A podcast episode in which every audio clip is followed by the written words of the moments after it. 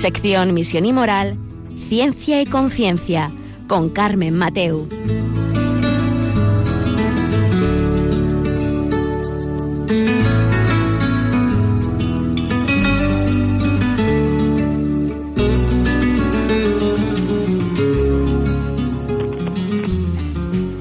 Hola, buenas tardes, queridos oyentes. Un miércoles más aquí estamos en Ciencia y Conciencia, un programa que hacemos desde la Universidad Católica de Valencia, desde el Observatorio de Bioética.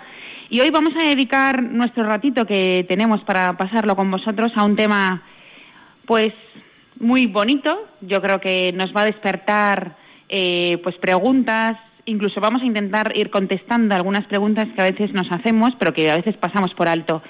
Vamos a hablar, eh, que queda así como muy grande, decir, vamos a hablar sobre las neurociencias, eh, vamos a hablar en especial sobre nuestro cerebro, cómo se comporta, si tiene una base biológica o no, nuestro comportamiento, y ya veréis, va a ser un, un programa en el que vamos a disfrutar y vamos a aprender mucho.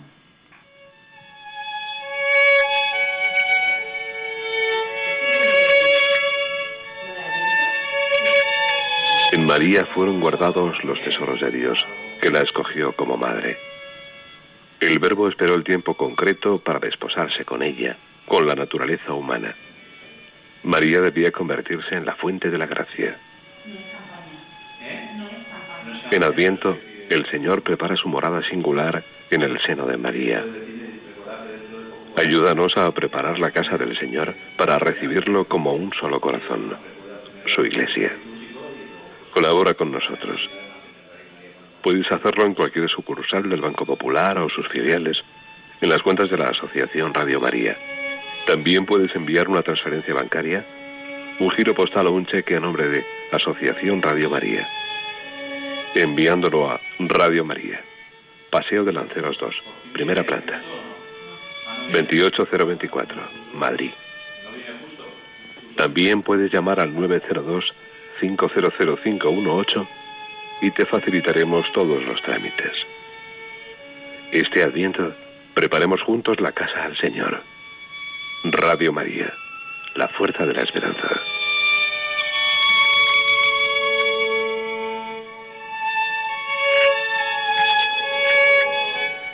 Pues así comenzamos el programa de hoy, recordando que poco a poco o dentro de nada comenzará la campaña de, de Navidad en Radio María y por ahora, en Adviento, pues Radio María nos, nos recuerda que podemos seguir colaborando o, empezar a colaborar con esta radio de la Virgen.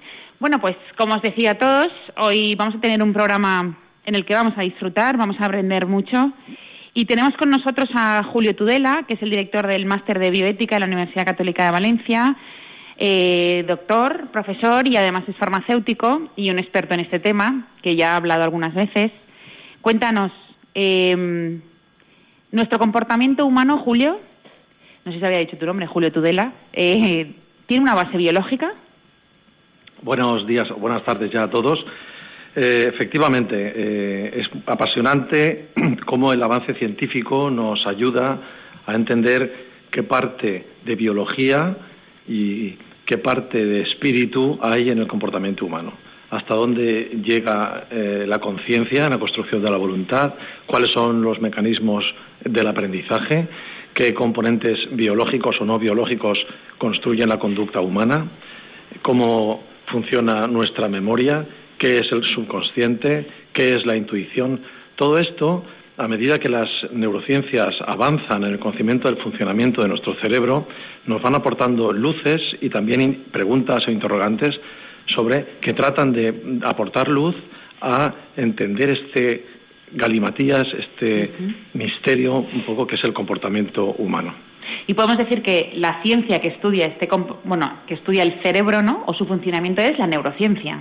Claro, ya hablamos de, neurociencias, eh, todo tipo, todo el conjunto, es un ambiente en realidad pluridisciplinar que intentan mm, desentrañar los mecanismos por los cuales funciona el cerebro, este órgano que nos permite, no solo a nosotros, a otras muchas especies, sobrevivir, pensar, pero en el eh, caso del cerebro humano hay un salto muy importante con respecto a otras especies en el sentido de que radica la capacidad racional y, en último término, la libertad de elección y de decisión. Y es cierto esto que a veces se oye que mm, durante toda la historia de la humanidad hemos sabido mucho sobre el hombre, sobre la medicina, su comportamiento, lo que sea, pero en los últimos, no sé si son 5, 10 o 15 años, ha sido la revolución en el tema del cerebro. Sí, porque el cerebro es uno, yo podríamos decir que es el órgano más complejo de nuestro organismo.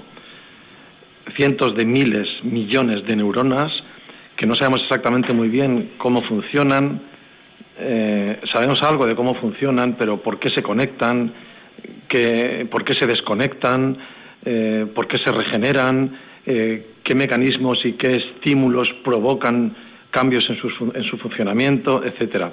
Entonces, el avance de las ciencias modernas ha arrojado nuevas evidencias sobre cosas que desconocíamos. Hay cosas impresionantes que hoy nos ayudan mucho a entender el comportamiento, como es, por ejemplo, el influjo de las hormonas o la influencia que las hormonas tienen sobre el, sobre el funcionamiento del propio cerebro. ¿eh? Algunas de ellas se segregan en el propio cerebro. O el hallazgo de que en el cerebro existen células madre que son capaces de regenerar hasta un cierto límite, verdaderamente de una manera limitada, pero existen células troncales o células madre que sirven de repuesto, de regeneración a nuestro eh, tejido cerebral, cuando eh, durante muchos años se ha pensado que las neuronas no se regeneraban en absoluto, sino que nacíamos con ya la dotación de neuronas que nos acompañaría toda la vida, ¿no? Bueno, pues hoy sabemos que hay una cierta capacidad de regeneración neuronal, lo cual no deja de ser una gran noticia de esperanza para todos. El cerebro no deja de renovarse hasta el momento de la muerte, aún en la vejez. Claro, porque yo siempre había escuchado que al final por cierta pues, consumo, a lo mejor de alguna sustancia, lo que sea, ibas perdiendo neuronas. Mm, sí, sí. Entonces ya te quedabas sin nada. Esto es así. Hay muchas circunstancias eh, que pueden provocar la pérdida de tejido neuronal o de funcionamiento o desconexiones neuronales. O sea, la neurona puede morir y deshacerse o puede desconectarse, con lo cual no hace su función. son muchos los factores que pueden provocar esta lisis o esta muerte neuronal o su desconexión, son muchos. Uno de ellos, sin duda, son los tóxicos.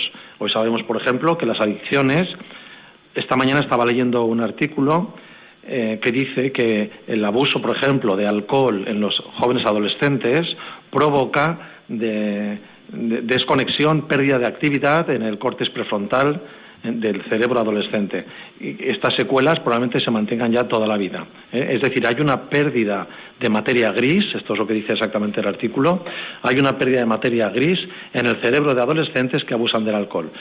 Se sabía esto ya, por ejemplo, en el caso de la cocaína ¿eh? Eh, o de la heroína, drogas que van a hiperestimular en el momento del consumo ciertas áreas del cerebro relacionadas, luego si quieres hablamos de esto que es muy interesante, relacionadas con los fenómenos o los procesos de recompensa, que son fundamentales para la supervivencia, los procesos de recompensa cerebral, pero las drogas que van a estimular potentemente estos circuitos de recompensa para dar placer, al final esta sobreestimulación va a provocar desconexión. ¿eh? Los, ciertos traumas, tóxicos, es decir, hay muchas cosas que pueden isquemias, es decir, accidentes cerebrovasculares que, pueden provocar restricciones en el riego sanguíneo y muerte por falta de oxígeno también. Hay muchos procesos vitales que pueden provocar pérdida de eficacia o de número de neuronas en nuestro cerebro. Pero a la vez hay otros procesos también naturales, fisiológicos, que están diseñados para precisamente recuperar o reponer estas pérdidas. ¿no? El aprendizaje y la actividad cerebral, hoy sabemos, especialmente en la tercera edad, en la edad de la vejez, el aprendizaje y la actividad cerebral son procesos protectores de cara a estas pérdidas, de tal manera que mantienen las neuronas activas y además estimulan la generación de nuevas neuronas a partir de las células troncales que están en el propio cerebro y reducen las pérdidas, previenen Alzheimer, etcétera, etcétera.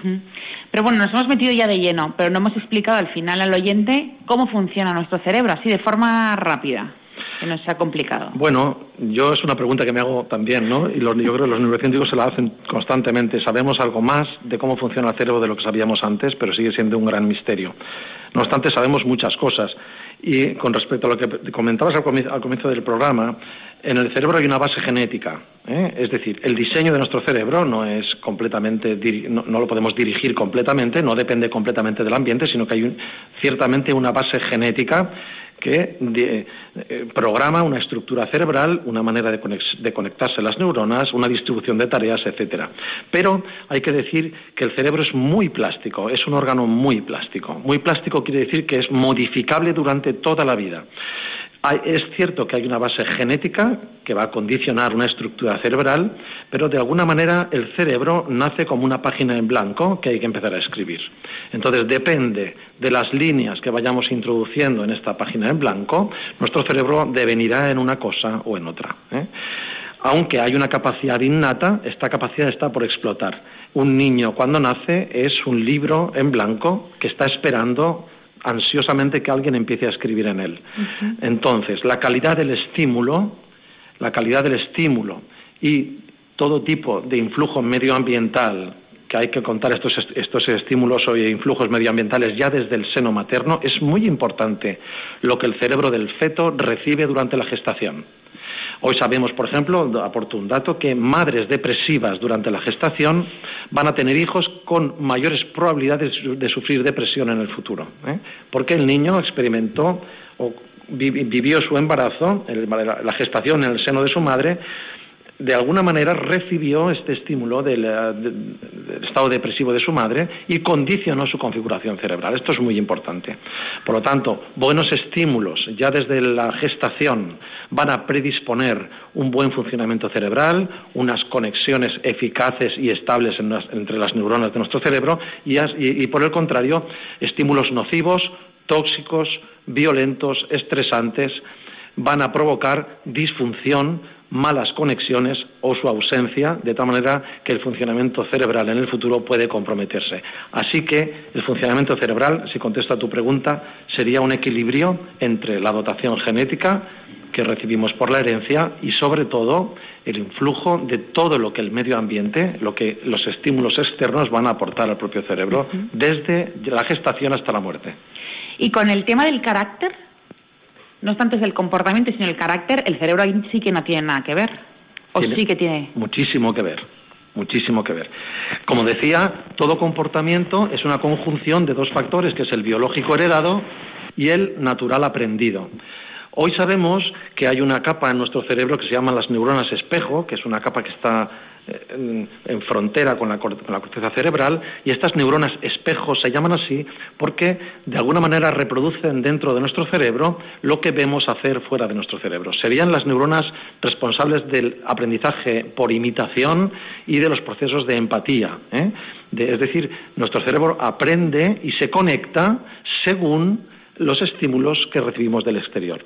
Es decir, el carácter tiene un componente genético, ciertamente, pero sobre todo, no sabría decirte en qué proporción juega uno u otro, pero sobre todo un componente aprendido.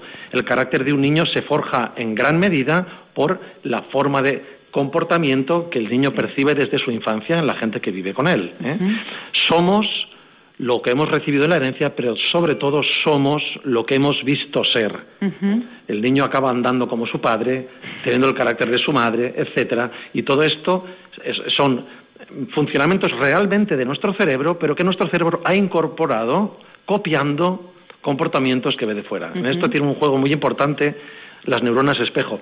Esto nosotros lo comentamos mucho cuando hablamos en educación, en neuroeducación. Es muy importante, si queremos educar bien a un niño, ponerle delante el modelo al que queremos que el niño llegue.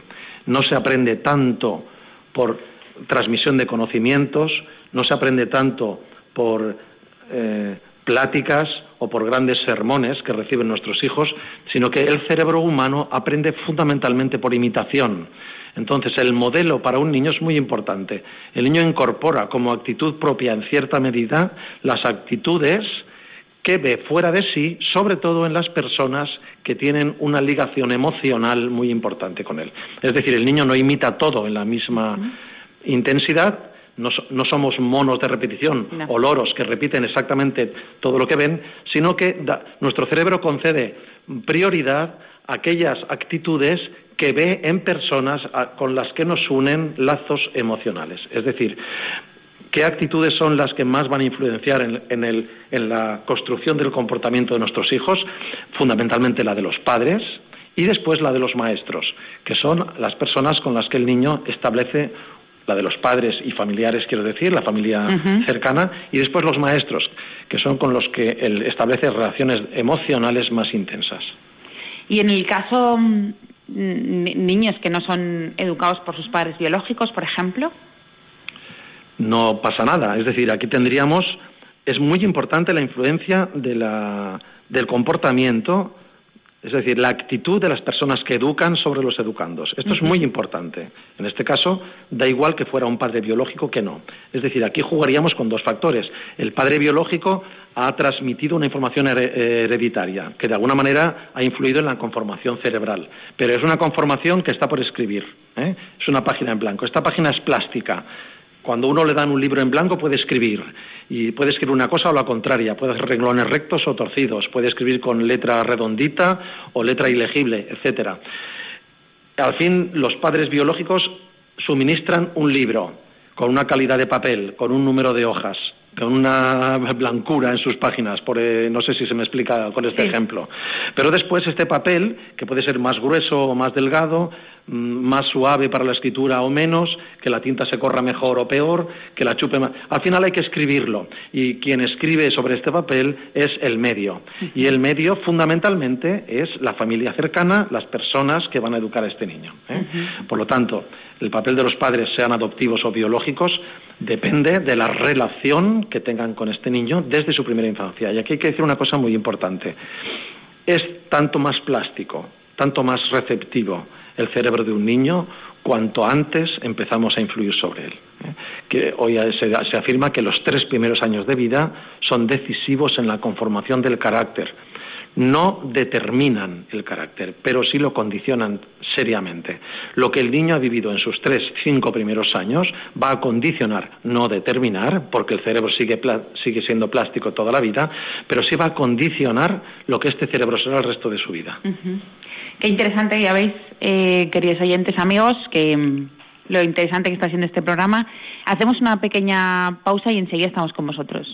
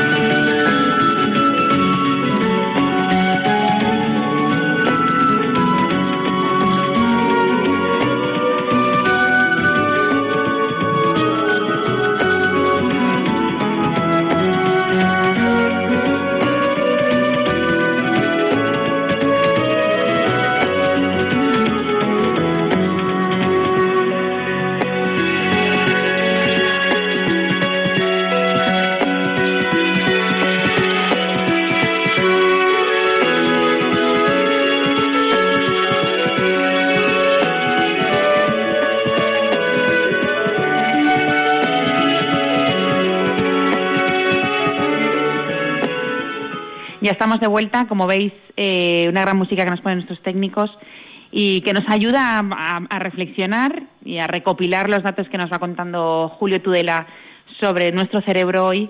Eh, claro, y en todo este manejo que nos dices de cómo funciona más o menos eh, nuestro cerebro y cómo mm, educamos, lo que nos has dicho de la neuroeducación, en todo esto, ¿dónde queda el manejo de las emociones? Las emociones son un estímulo fundamental para la configuración cerebral. ¿eh? Todo nuestro cerebro no son emociones, somos un conjunto de funciones, pero el cerebro, nuestro cerebro emocional, que se sabe bastante más hoy de lo que se sabía hace algunos años, donde radica eso, en la parte central de nuestro cerebro, algo que se llama el sistema límbico, ahí se generan fundamentalmente todas las emociones. Las emociones son fundamentales para la supervivencia. Las emociones son ayudas que de alguna manera califican las experiencias, nos ayudan a decidir. La emoción nos ayuda a decidir. Ahora bien, no, no es eh, equilibrado que el cerebro humano decida solo por emociones. ¿eh? Tenemos una parte de nuestro cerebro que es emocional, pero esas emociones lo que hacen es servir a nuestro cerebro racional. Nuestra razón se produce en el córtex prefrontal, un lugar diferente de donde se producen las emociones que está más abajo, en el sistema límbico. Pero sin las emociones, nuestro cerebro computador, nuestro cerebro racional, nuestro cerebro que decide y ejecuta, que es el córtex prefrontal, le faltarían datos para tomar decisiones. Sabemos que hay pacientes que tienen problemas en la, en la génesis, en la generación de emociones en su cerebro emocional y tienen muchos problemas para decidir, para crear una conducta, para mantener una línea, para la constancia, para el sufrimiento, para la resiliencia, etcétera, etcétera. Es decir, ni las emociones lo son todo, ni se puede vivir sin emociones. Las emociones se producen de una manera casi autónoma en nuestro cerebro. ¿eh? Es decir, uno experimenta emociones a veces sin proponérselo. Las emociones son una respuesta automática de nuestro cerebro ante la llegada de estímulos del exterior.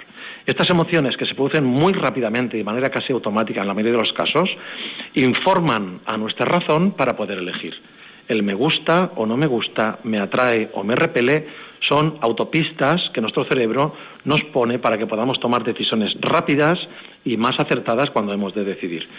Sin embargo, también las emociones pueden bloquear. ¿eh?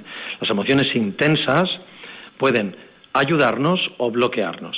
Las emociones sabemos que están también detrás del aprendizaje. Es muy importante que el aprendizaje y la enseñanza se acompañe del buen manejo de la emoción. Por ejemplo, un alumno que se aburre en un aula prácticamente dificulta muchísimo, por no decir impide, su proceso de aprendizaje. El aburrimiento es enemigo del aprendizaje. Sin embargo, el divertimento, la, el ansia de explorar, la novedad y la sorpresa son emociones que predisponen al aprendizaje. Así que el maestro que no se plantea en su labor docente que tiene que sorprender al alumno y que tiene que empujar al alumno hacia el descubrimiento, hacia la novedad, eh, el que no haga esto está perdiendo oportunidades muy importantes de predisponer el cerebro del alumno hacia el aprendizaje. El aburrimiento, enemigo del aprendizaje. La sorpresa y la novedad son coaligados del aprendizaje. Es muy importante. Y de la misma manera, em, emociones traumáticas desagradables que implican sufrimiento, dolor, etcétera, también bloquean estos procesos de eh, crecimiento, incluso de gestión de la memoria. ¿eh? Las emociones a veces, eh, a veces no, las emociones en todo caso intensas mm, influyen sobre la calidad de nuestra de nuestro almacén de memoria. Recordamos mejor las experiencias que vivimos con emociones más intensas y olvidamos más fácilmente las experiencias que no tenían, que no iban acompañadas de una emoción especial. La emoción de alguna manera también va a influir en la gestión y la consolidación de nuestra memoria. Por lo tanto, si queremos que un alumno, que un niño aprenda, que un niño razone bien y que además recuerde lo que ha aprendido, la educación tiene que ir acompañada de un ecosistema, podemos decir, emocional que le anime, que le atraiga, que le recompense de alguna manera y esto hace que el cerebro se va a conectar más, se va a conectar mejor y además estas conexiones entre neuronas van a ser más duraderas, van a permanecer durante más tiempo. Y esas conexiones se pueden dar igual porque cuando has dicho lo de la mm, los estímulos que recibimos de fuera hace que tengamos una emoción o tengamos otra.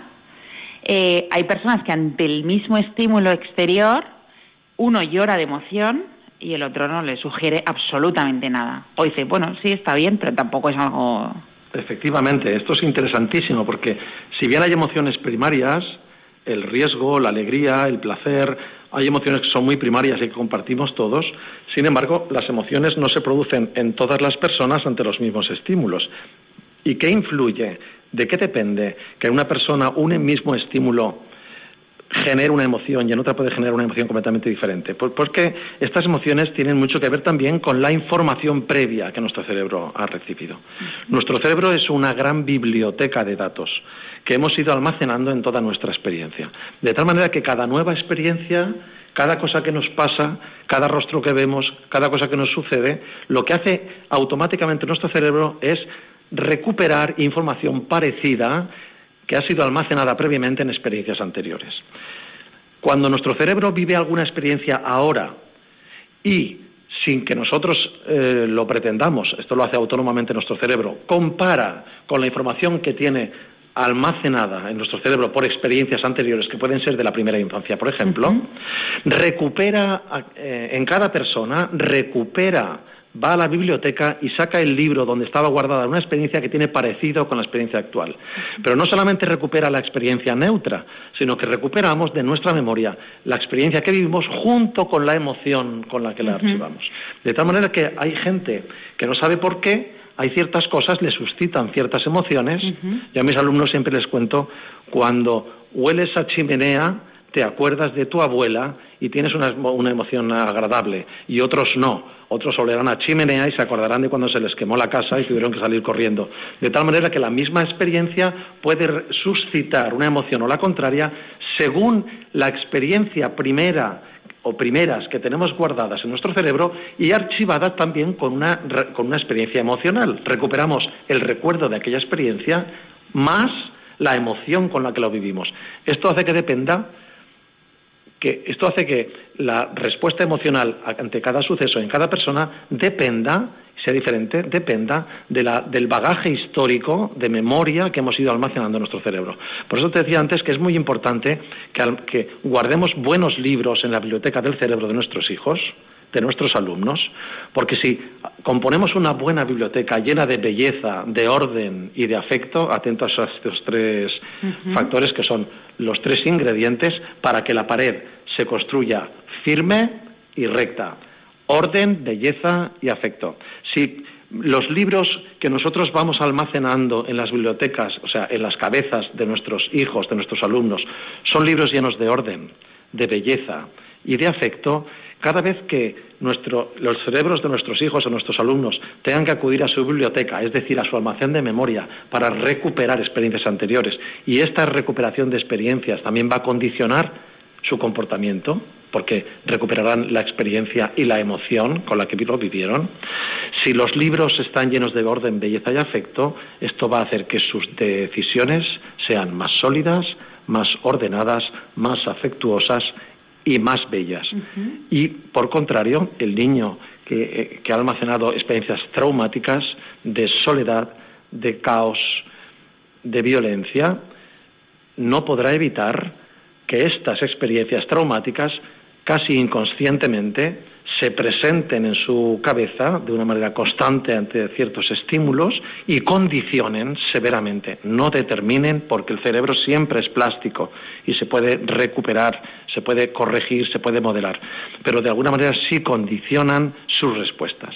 Hay niños que tienen respuestas violentas, muy violentas y no sabemos por qué y aparentemente no hay causa y estos niños lo que están haciendo es haciendo presente experiencias anteriores que fueron grabadas a fuego porque tenían una carga emocional muy intensa y se grabaron a fuego en su memoria y sin que él se lo sin que él se lo proponga o lo pretenda cualquier situación que de alguna manera le recuerda aquellas situaciones traumáticas actualiza en él la angustia que vivió en su etapa inicial. Entonces, nuestro cerebro funciona así. ¿eh? Parece, a veces parece que tenemos ideas muy geniales y tenemos ocurrencias muy originales y en realidad lo que estamos haciendo es desempolvar información que hemos ido almacenando previamente. Alguna memoria es consciente, hay cosas que recordamos conscientemente, pero sabemos también que hay mucha memoria inconsciente. Es decir, nuestro cerebro recuerda muchas más cosas de las que conscientemente somos, eh, o sea, somos conscientes que recordamos. ¿eh? Esto yo no recuerdo nada de esto, sin embargo, en tu cerebro hay información que, aunque tú no recuerdes, está, y condiciona tus actos actuales y futuros, ¿eh? porque está guardada ahí. ¿Forma parte de esa memoria inconsciente cuando, o es un engaño del cerebro, no sé lo que es, pero que de repente hueles algo o escuches una canción que te recuerda y dices, ostras, yo esto lo escuché hace 30 años, recuerdo el olor de esa habitación, fue en tal sitio, estaba con no sé quién y no sé cuántos. Eso es, es memoria inconsciente, es un poco engaño, porque también es un poco... No, no, esto es real. Esto, además, has, has comentado el olor. El olor es el primer estímulo que recibe un feto en el sensible que recibe un feto en el vientre de su madre. Entonces, los olores son muy importantes. ¿eh? los olores, como tú dices, el olor no solamente te hace recordar el origen del olor, sino que el olor lo que te hace es sacar un libro que está lleno de experiencias. Entonces recuerdas el olor, la, gente con la que estabas cuando experimentaste aquello, lo que comías, la habitación, el suceso. Es decir, pero ¿de, qué depende que tú recuerdes este olor más que aquel otro? ¿Eh? Porque tú has olido, has recibido muchos olores en tu vida y algunos son muy evocadores de, situaciones que has vivido y otros no evocan absolutamente nada. ¿Por qué unos sí y otros no?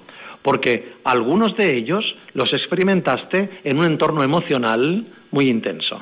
¿eh? Yo recuerdo mi infancia, cuando yo estaba en el fuego de la chimenea del pueblo de mi madre, con la familia, aquello se me grabó muy a, muy a fuego y siempre que vuelo una chimenea recuerdo, se me hace presente aquel espíritu un poco que yo tenía allí. Eh, otros olores sin embargo, me producen repulsión o simplemente me dejan indiferente. No es el olor, es la experiencia emocional, la calificación emocional con la que archivamos aquella experiencia y que rescatamos del hilo del olor, del sabor, del color, de la imagen visual, del tacto, es decir, cualquier estímulo exterior lo que hace es estirar de un hilo en nuestro cerebro, en la memoria de nuestro cerebro, y rescata no solamente el olor o el sabor o la, circunstancia que estoy viendo en este momento, sino rescata el libro donde está archivado. Y en ese libro hay personas, situaciones, emociones, sentimientos, y todo eso se nos hace presente. De tal manera que lo queramos o no, esto contribuye en nuestro estado actual, en nuestro carácter, nuestro estado de ánimo, en nuestras decisiones, todo lo que hemos guardado influye en lo que hoy somos. Entonces podríamos decir que tenemos una memoria que a lo mejor la vamos, la podemos ir trabajando cada día, ¿no? Para el conocimiento, para que nos vaya ayudando día a día, pero hay otra memoria que no sabemos que tenemos, porque no somos. A mí ahora me dices cuál es el primer recuerdo que tienes de tu infancia, a lo mejor diría uno, pero si de repente huelo el jabón de cuando éramos pequeños y no sé qué recuerdo, eh, cuando, pues no lo sé, mi madre nos cogía y ese jabón es exactamente tal, y dices, ah, pues esto no lo había recordado. De forma consciente, no lo tengo yo. Es que me pasó una vez, una amiga me lo dijo una vez, ¿cuál es tu primer recuerdo de niña? ¿Qué edad tenías? Digo, creo que es no sé qué. Y luego de repente, al cabo del tiempo, mi madre me dijo, he comprado este jabón. ¿Te acuerdas? Y entonces cuando lo abrí dije, ostras, este jabón es que el que utilizabas cuando íbamos en verano a tal sitio a la playa y luego me duchabas con él o sea, que era mucho anterior. Hoy hay, experimentos con, con, imágenes de resonancia mm, magnética cerebral eh, funcional, donde personas que no reconocen recordar determinada cosa, pero cuando son cuando se les suministra algún estímulo, alguna imagen que tiene relación con alguna experiencia que han vivido, pero que no recuerdan, se activan circuitos en su cerebro. Es decir, la información está, aunque la persona no la recuerde. ¿eh? Tenemos muchas experiencias que están en nuestro cerebro que no recordamos conscientemente, pero están y sí participan en la confección de nuestra conducta actual, en nuestro estado de ánimo, en las decisiones que tomamos, etcétera. Esto es muy importante.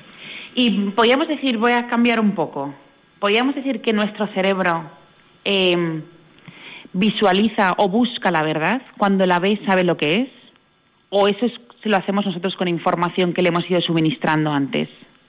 Bien, esta pregunta tiene mucha amiga. Eh, yo creo que aquí interviene algo más que el cerebro. Es decir, que eso aprovecho para meterme en este campo, que es un campo muy espinoso, ¿no? Los neurocientíficos buscan el alma en el cerebro. ¿Dónde está el alma en el cerebro? ¿O solo somos cerebro? Es decir, la libertad, el ansia de amor, las preguntas, el ansia de trascendencia, Todo esto se explica solo por neuronas, todo esto se explica solo por sinapsis, por impulsos eh, compartidos, transmitidos muy complejamente entre células nerviosas, o hay algo más. Entonces, si no hay nada más y somos solo química, si somos solo química compleja, no se entiende muy bien. Eh, podríamos decir qué tiene que ver la verdad o la búsqueda de la verdad, que me preguntas. Eh, al final, si solo somos química, nuestro cerebro es un órgano complejo que está diseñado para sobrevivir, sobrevivir lo mejor posible y reproducirnos.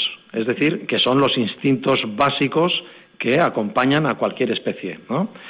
Pero en el ser humano sabemos que hay algo más que esto.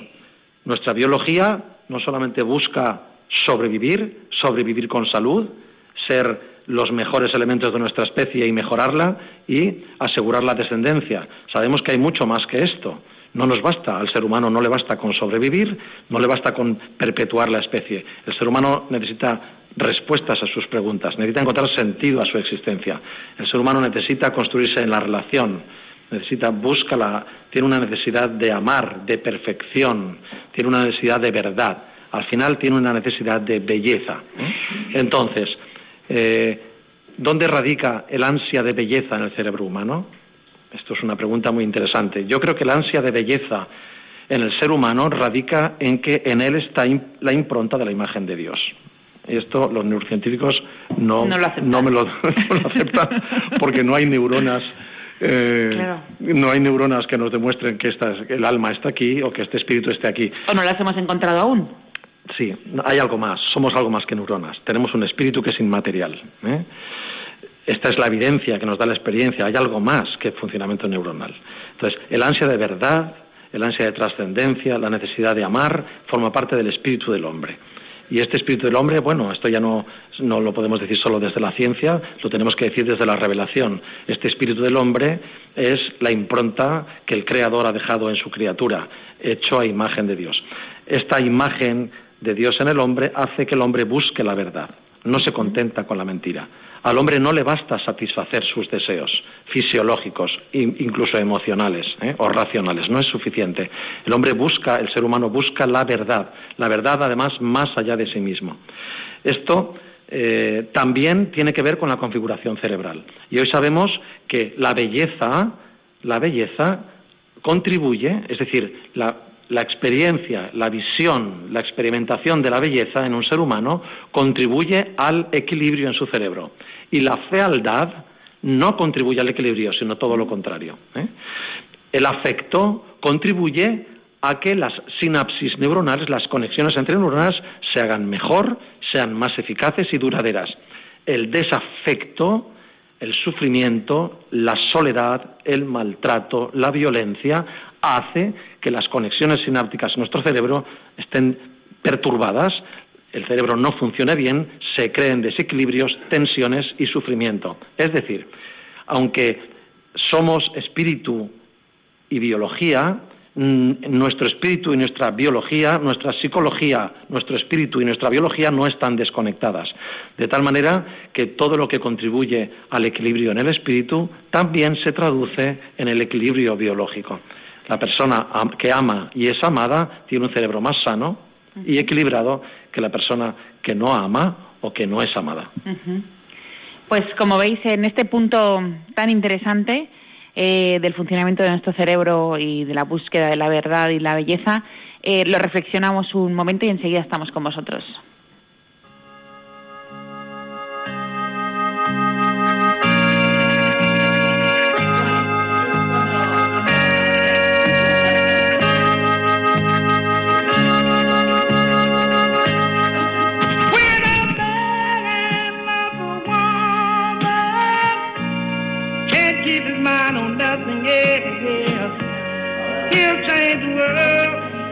Good thing he found.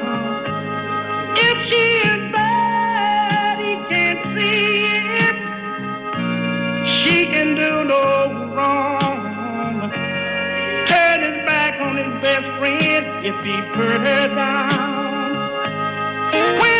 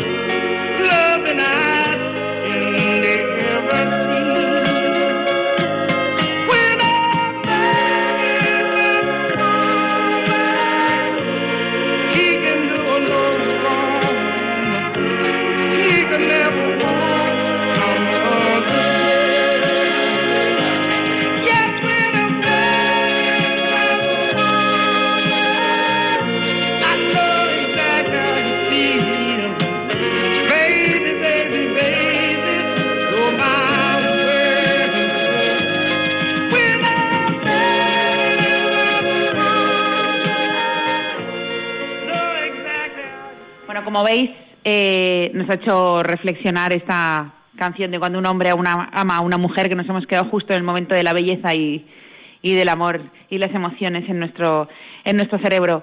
Bueno, eh, ya sabemos que nuestro cerebro, o nosotros las personas, no somos solo neuronas, ¿no? Sino que también tenemos algo más, tenemos un espíritu. Eh, y pasamos otro paso más adelante en el, en el programa. Bueno, si nuestros oyentes quieren hacer cualquier pregunta, que estamos hoy con Julio Tudela hablando sobre neurociencia y cómo funciona nuestro cerebro, nos pueden llamar al 91 153 8550 al 91 153 8550. Y decía que íbamos a dar un paso más, eh, un paso más en, en qué papel tiene la atención o que nosotros nos eh, pongamos más atención o menos atención en un tema o en otro, en una emoción o en otra. Bueno, dejamos las emociones. Mejor, en un tema determinado. ¿Mi cerebro está también determinado a que me guste algo o no? A que me, voy hacia las letras, me voy a la ciencia, me voy aquí, allá. Claro, pero tú mismo has dicho que me guste o no. Sí. Que me guste o no es una, emoción. es una, emoción. No se puede entender el comportamiento ni el funcionamiento del cerebro sin la emoción.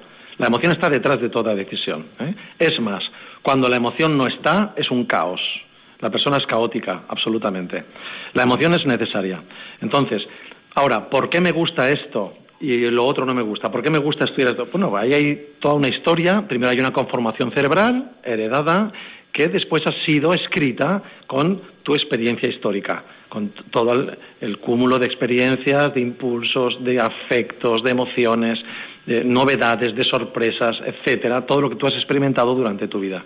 Y esto hace que hoy tengas gran afinidad por ciertas cosas y gran repulsión por otras, y otras te resulten indiferentes. Es decir, hay un componente, como decíamos antes, biológico, que sin duda juega un papel, pero sobre todo hay un componente de aprendizaje, que es muy importante. ¿Podemos, entre comillas, ¿eh? engañar a nuestro cerebro? Sí, sí, claro que sí. Claro que se le puede engañar. El cerebro al final lo que hace es recibir un estímulo y procesarlo para elaborar una respuesta. Ese estímulo se compara, como decíamos antes, con información previa, con, también con un funcionamiento instintivo de nuestro cerebro que es congénito, para elaborar una respuesta de adaptación ante este estímulo que tenemos. La respuesta cerebral puede estar equivocada. Podemos tener circuitos que no funcionen bien. Podemos tener circuitos que están mal conectados bien porque hay una patología, hay una enfermedad psiquiátrica, bien porque hay un trauma, hay una experiencia que ha bloqueado alguna parte de nuestro cerebro, una, experiencia traumática de sufrimiento o de, intensidad emocional, y esto condiciona la respuesta, o también puede ser que la imagen que llega a nuestro cerebro a través de nuestros sentidos llegue distorsionada. Me ha parecido escuchar que, y tú en realidad no has escuchado eso. ¿eh? Es decir, los sentidos son la puerta de entrada de la información a nuestro cerebro. Si los sentidos funcionan bien, la información que llega a nuestro cerebro será fiel y reproducirá la realidad de las cosas. Pero si no funcionan bien, nuestro cerebro va a, recibir información que no es eh, correcta. Por lo tanto, la respuesta que elaborará no será la correcta. Y además, aunque la información entre bien a nuestro cerebro, puede ser que los circuitos que se encargan de procesar esta información no trabajen bien y entonces generan a veces respuestas que no son las adecuadas. Es decir, esto sería engañar también, ¿no? Hay personas que escuchan voces que en realidad no se producen. Hay personas que ven cosas que no existen. Nuestro cerebro puede funcionar mal y generar actividad y respuestas que no se corresponden con la realidad de los estímulos que recibe. Claro que sí. Esto es un poco, esto está detrás de tantas eh, enfermedades psiquiátricas, pero no hace falta estar en una enfermedad psiquiátrica para sufrir esto. Tantas veces interpretamos mal las experiencias que nos suceden, ¿no? Hay personas que se les corrige, o sea, yo a un alumno puedo coger y decirle esto no lo has hecho bien, o esto, tienes que hacerlo así. Hay alumnos que lo entienden perfectamente, ah, muchas gracias, sí, sí, voy a ponerme y lo hago así. Y hay otros alumnos que lo viven como una eh, eh, como una, no sé cómo decir, una catástrofe personal. Hay personas que cualquier corrección la viven como una catástrofe, como un fracaso absoluto, como un y no lo pueden superar. ¿eh? ¿Por qué pasa esto? El estímulo es el mismo. ¿Engañamos así a nuestro cerebro? ¿O nos engaña nuestro cerebro? ¿Eh? ¿Por qué tengo esta respuesta desmedida ante un compañero de trabajo que me ha dicho esto no lo has hecho bien? ¿Por qué? Pues probablemente porque he tenido alguna experiencia relacionada con la corrección previa que ha sido mal vivida, que ha sido mal asimilada o que la propia experiencia ha sido destructiva y esto me predispone a reaccionar inadecuadamente ante cualquier corrección que recibo. Esto es muy importante conocerlo. Es decir, no se puede uno fiar totalmente de las intuiciones o de las respuestas de nuestro cerebro, exactamente. Está la conciencia que ha de actuar como filtro de, lo que, de aquello que nos parece o aquello que deseamos. Vale. Eh, ahora trataremos el tema también de la conciencia. Tenemos una llamada, Cristina. Sí. Hola. Sí, Hola, hola, buenos días. Buenos días. Eh, yo, quisiera, bueno, yo quisiera hacerle una pregunta eh, al doctor, que bueno, al principio no lo he oído, que es neurólogo o, o farmacéutico, farmacéutico. Ah, farmacéutico. Ah, pues es que yo, eh, bueno, eh, yo tengo mm, mi infancia borrada desde hasta los nueve años, más o menos, ocho o nueve años. Yo no me acuerdo de nada. O sea, lo que los únicos recuerdos que yo tengo, o sea, son porque mi madre me dijo que había pasado, o sea, en determinadas edades, pero yo no lo tengo en mi memoria, o sea, yo lo tengo todo borrado, ¿no? Y generalmente, o sea, esas cosas que pasaron eh, fueron un poco traumáticas para mí, ¿no? Entonces, eh, pues, o sea, y siempre me he preguntado, porque hay gente que recuerda su infancia, dice, ah, pues cuando yo tenía cuatro o cinco años, pues iba a casa de mi abuelo, iba a casa no sé qué, y me ponía muy contento. O sea, y yo esos recuerdos, yo no tengo ningún recuerdo, es como si como si no hubiera existido mi infancia y a partir de los nueve años que ya soy más un poquito más consciente de o diez años no de lo que pasa en mi vida entonces ahí ya sí tengo recuerdos pero el resto borrados, o sea, no están. Muy bien. Muy bien, muchas gracias. Esto es muy interesante lo que usted nos cuenta porque efectivamente es así. Generalmente decimos que uno puede empezar a recordar conscientemente lo que ha vivido a partir de los tres años. ¿eh? Viene, a ser aproximadamente la edad a partir de la cual hay suficiente madurez en nuestro cerebro como para recordar conscientemente lo que hemos vivido. ¿Por qué algunas personas, como usted nos relata, es que son las dos cosas. Porque algunas personas, como usted relata, han borrado algún tiempo para el cual deberían existir recuerdos y no, y no existen, o podemos decir también, porque hay personas que recuerdan nítidamente, nítidamente algunas cosas de su infancia y han olvidado otras por completo, sin embargo, estas las recuerdan nítidamente. Es decir, ¿qué, ha influido en la gestión de la memoria de esta primera etapa de su vida? Indudablemente, este esta amnesia, podemos decir, que usted tiene eh, de su primera infancia puede tener muchas explicaciones. Habría que hacer un estudio, puede haber causas biológicas, etcétera. Pero eh, el olvido de experiencias traumáticas, usted ha hecho algún comentario de que quizá hubo algún componente traumático en aquella experiencia, no es más que también una medida de defensa de nuestro propio cerebro. Es decir, las experiencias que nos han hecho sufrir pueden marcarnos y, grabarse en la memoria con una nitidez espantosa, de tal manera que las quisiéramos olvidar y no las podemos olvidar, o por el contrario, esta experiencia traumática puede haber provocado en nuestro cerebro que aquello se haya olvidado conscientemente. No obstante, como decíamos antes, las experiencias que usted eh, eh, sufrió en aquellos primeros nueve años sin duda han dejado una huella en su memoria, aunque esta huella no sea consciente. ¿eh? Es decir, de alguna manera podemos pensar que aquello está influenciando también hoy en su conducta, en su carácter, en sus decisiones, en sus aficiones, en sus rechazos, etcétera. Aunque esto no pueda eh, recordarlo. Pero piense que esta amnesia muchas veces es una medida de protección. Es como cuando salta el automático en un circuito eléctrico. Si la tensión ha sido muy alta, es mejor que el, salte el automático antes de que se queme el circuito. Nuestro cerebro se protege a veces ante experiencias que han sido traumáticas, eh, apartándolas o desconectándolas de este procesamiento consciente, de esta memoria consciente, para que no nos amarguen toda la vida y las tengamos pendientes a toda hora.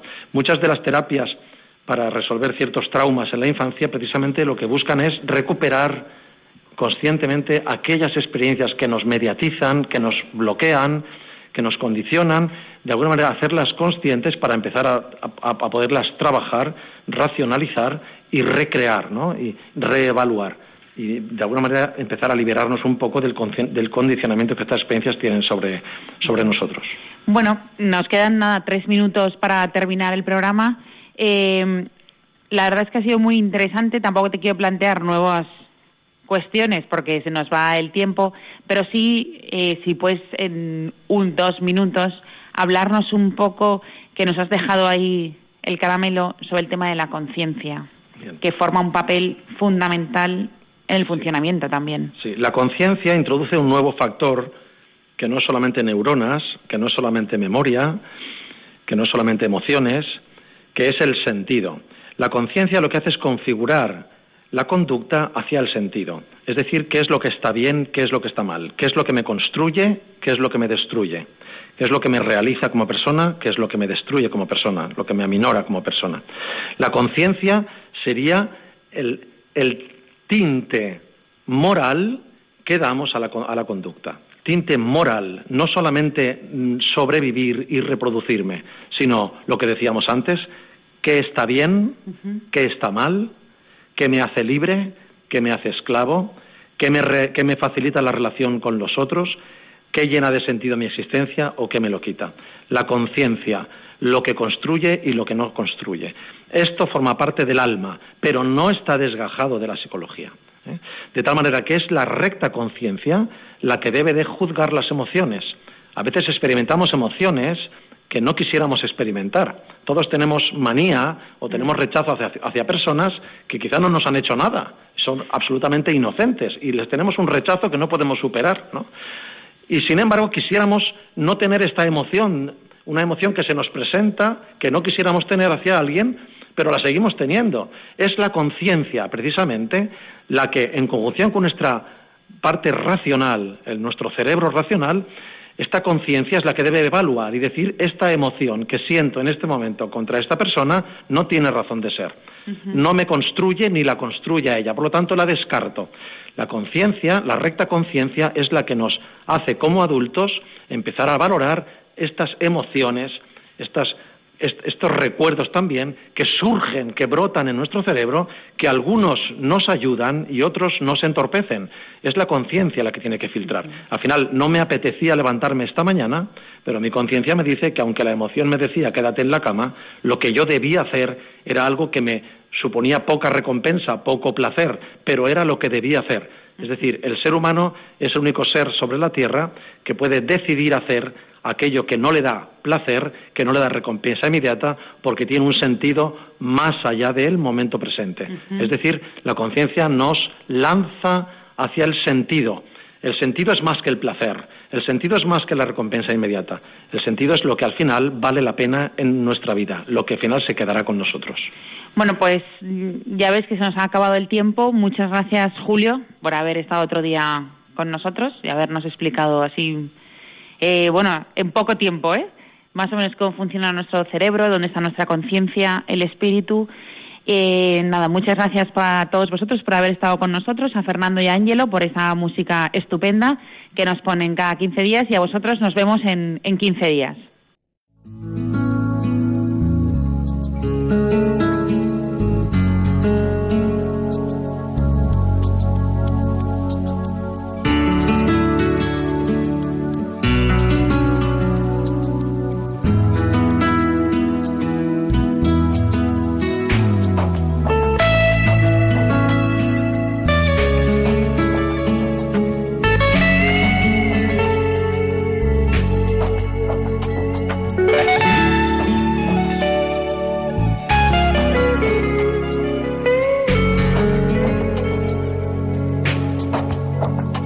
Han escuchado Ciencia y Conciencia, un programa dirigido por Carmen Mateu.